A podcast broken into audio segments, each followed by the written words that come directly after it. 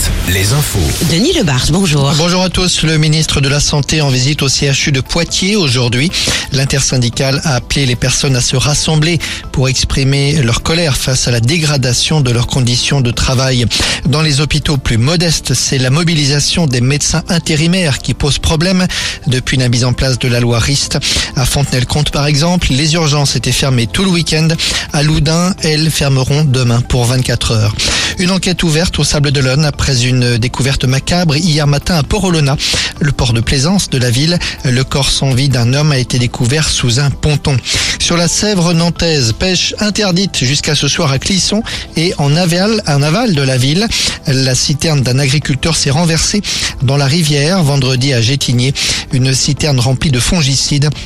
Une pollution qui a entraîné une surmortalité des poissons.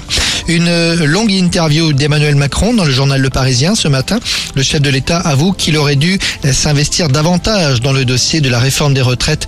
Il exprime, il s'exprime aussi sur l'inflation, en particulier sur les prix de l'alimentaire. Ça va être dur jusqu'à la fin de l'été, affirme-t-il. À propos, cette dernière enquête sur les Français et les vacances, selon le comparateur de prix liligo.com, 62% des Français ont l'intention de partir en vacances cet été. Plusieurs enquêtes révèlent les destinations privilégiées, l'étranger et le littoral. Un véritable bond sur le marché de l'automobile, le bond de la Tesla Model Y, qui est désormais la voiture la plus vendue sur le marché européen. Le SUV électrique de Tesla a pris la tête du classement des ventes au cours des trois premiers mois de l'année devant la Dacia Sandero.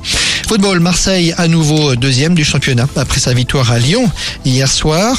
En Ligue 2, match à nouveau capital pour Bordeaux face à Grenoble ce soir. Une victoire des Girondins leur permettrait de retrouver la deuxième place du classement. Bonne journée.